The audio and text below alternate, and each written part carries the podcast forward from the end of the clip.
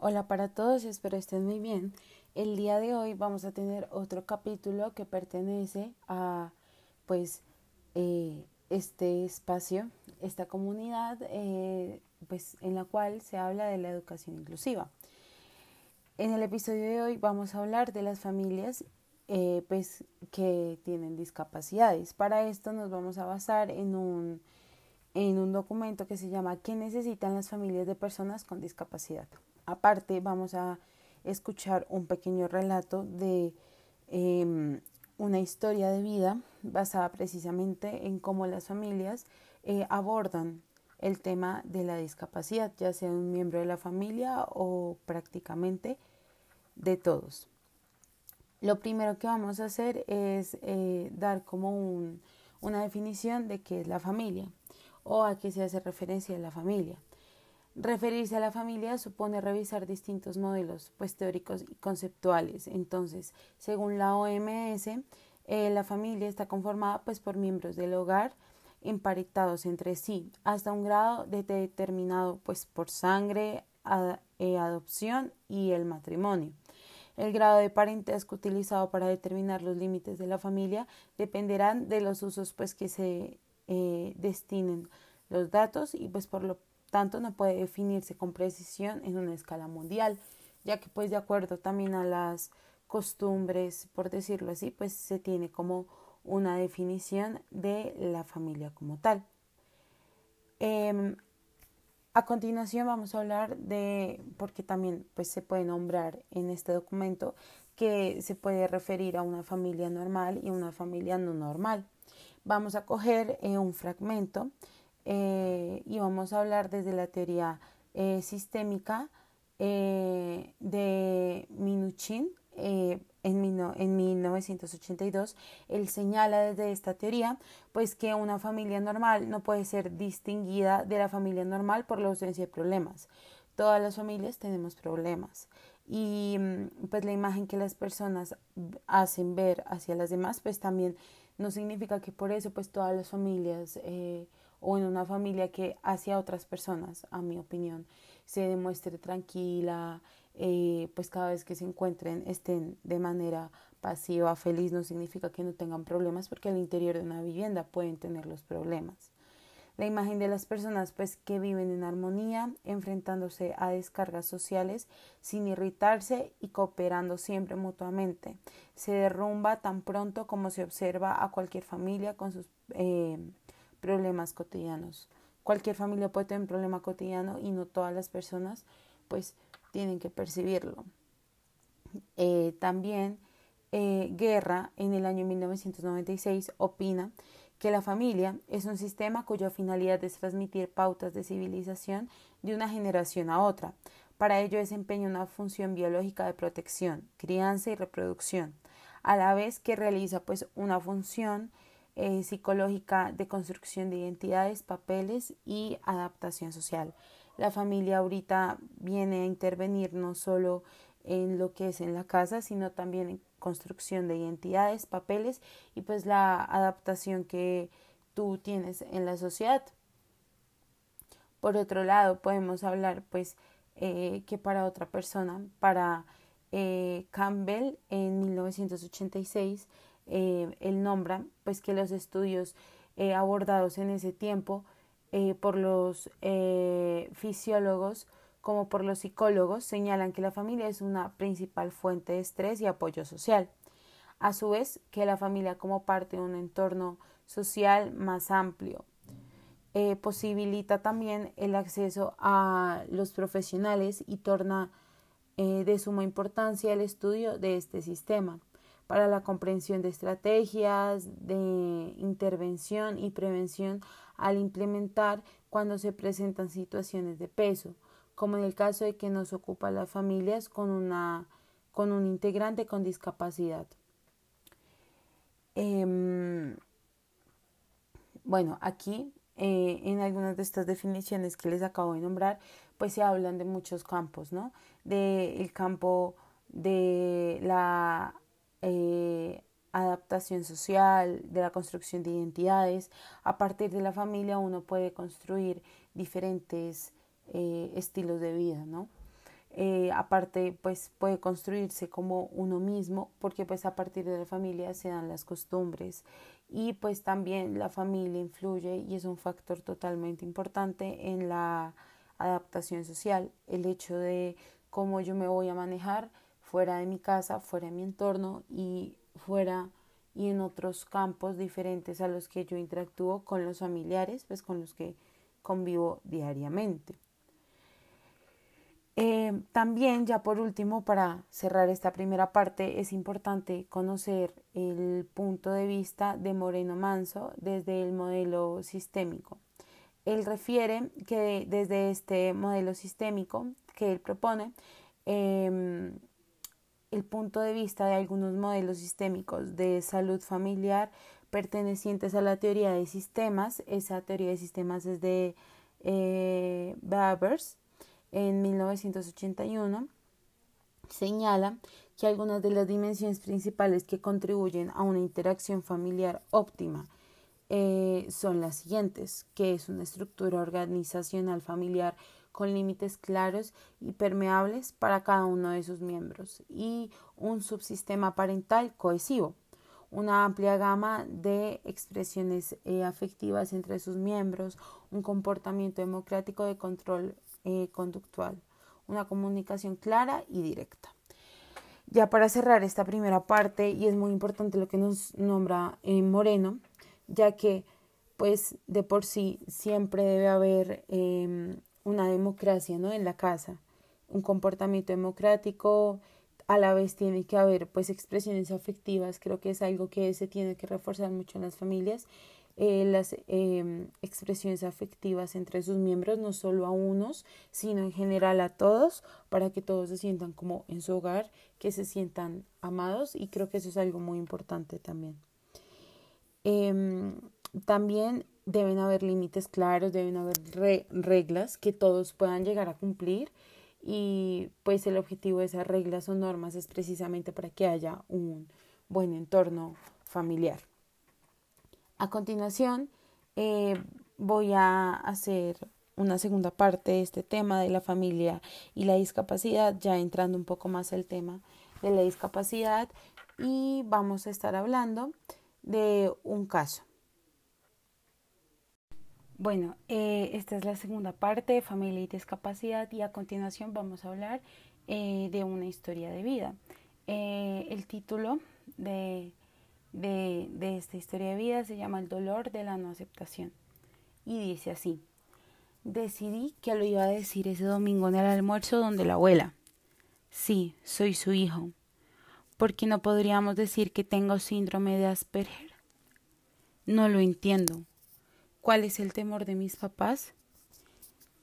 En mi familia hay primos que son adoptados y tenemos un familiar con la enfermedad de Parkinson. La tía Anita lo dijo un día tan tranquilamente cuando mostró las drogas que tomaba para los temblores.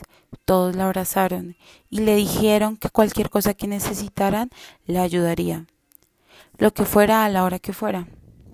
Incluso le dijeron que habían otros familiares con Parkinson y que con las drogas habían estado muy bien. Todos dijeron que el Parkinson era muy frecuente ahora, pero que la medicina hoy en día tenía muchas terapias para tratarlo y llevarla una vida plena. Recuerdo eso de la vida plena, porque no lo entiendo bien. Desde ese día habló la tía Anita. Me he preguntado por qué si ella contó lo de su Parkinson, yo no puedo contar lo de mi Asperger. Más aún si no se trata de una enfermedad, como Elena me ha dicho, sino de una forma de ver el mundo. Este es un pequeño relato de una historia de vida. Eh, bueno, la idea es empezarlo a desarrollar, como a triturarlo, a verlo poquito a poquito y ver cómo eh, podemos dar una solución también a este problema, pues basado en la no aceptación de la familia, en este caso de los padres, em, al pues eh, decir que su hijo sufre el síndrome de Asperger. Em, creo que es em, a veces sentimos que la sociedad no va a aceptar muchas cosas y sentimos que por el hecho de que pues se trate de una enfermedad eh, va a tener eh, diferencias, va a tener como incapacidades, por decirlo así, eh, va a, no va a poder hacer cosas que de pronto nosotros, supuestamente las personas, entre comillas, em, normales, sí podemos hacer.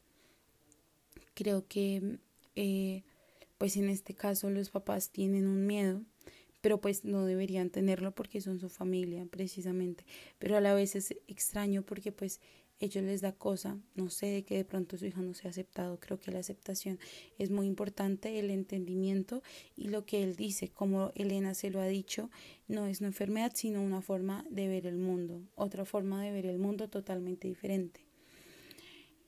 En este caso, pues la familia toma eh, a la tía Anita con eh, su enfermedad del Parkinson de una buena manera, la cogen y pues lo que el niño dice es porque mi tía Anita, si lo puedo decir, y todos la apoyaron, pues yo creo que cuando yo diga lo que pues eh, yo tengo, que en este caso es Asperger, pues todos me van a apoyar y van a estar de acuerdo pues eh, conmigo en que pues es una forma de ver el mundo diferente y no es una enfermedad, no es un impedimento.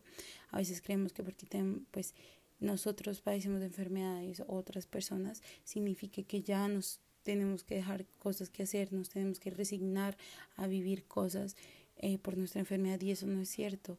Hay otras cosas que podemos vivir y a eso es a lo que se refiere Elena, a otra forma de ver el mundo, a otra forma de ir en el mundo, no como todas las personas que quieren ir en una costumbre o en un, en un mismo guía o en un mismo manual porque creo que la sociedad ha implementado mucho eso, el hecho de tener un manual y de seguir la vida.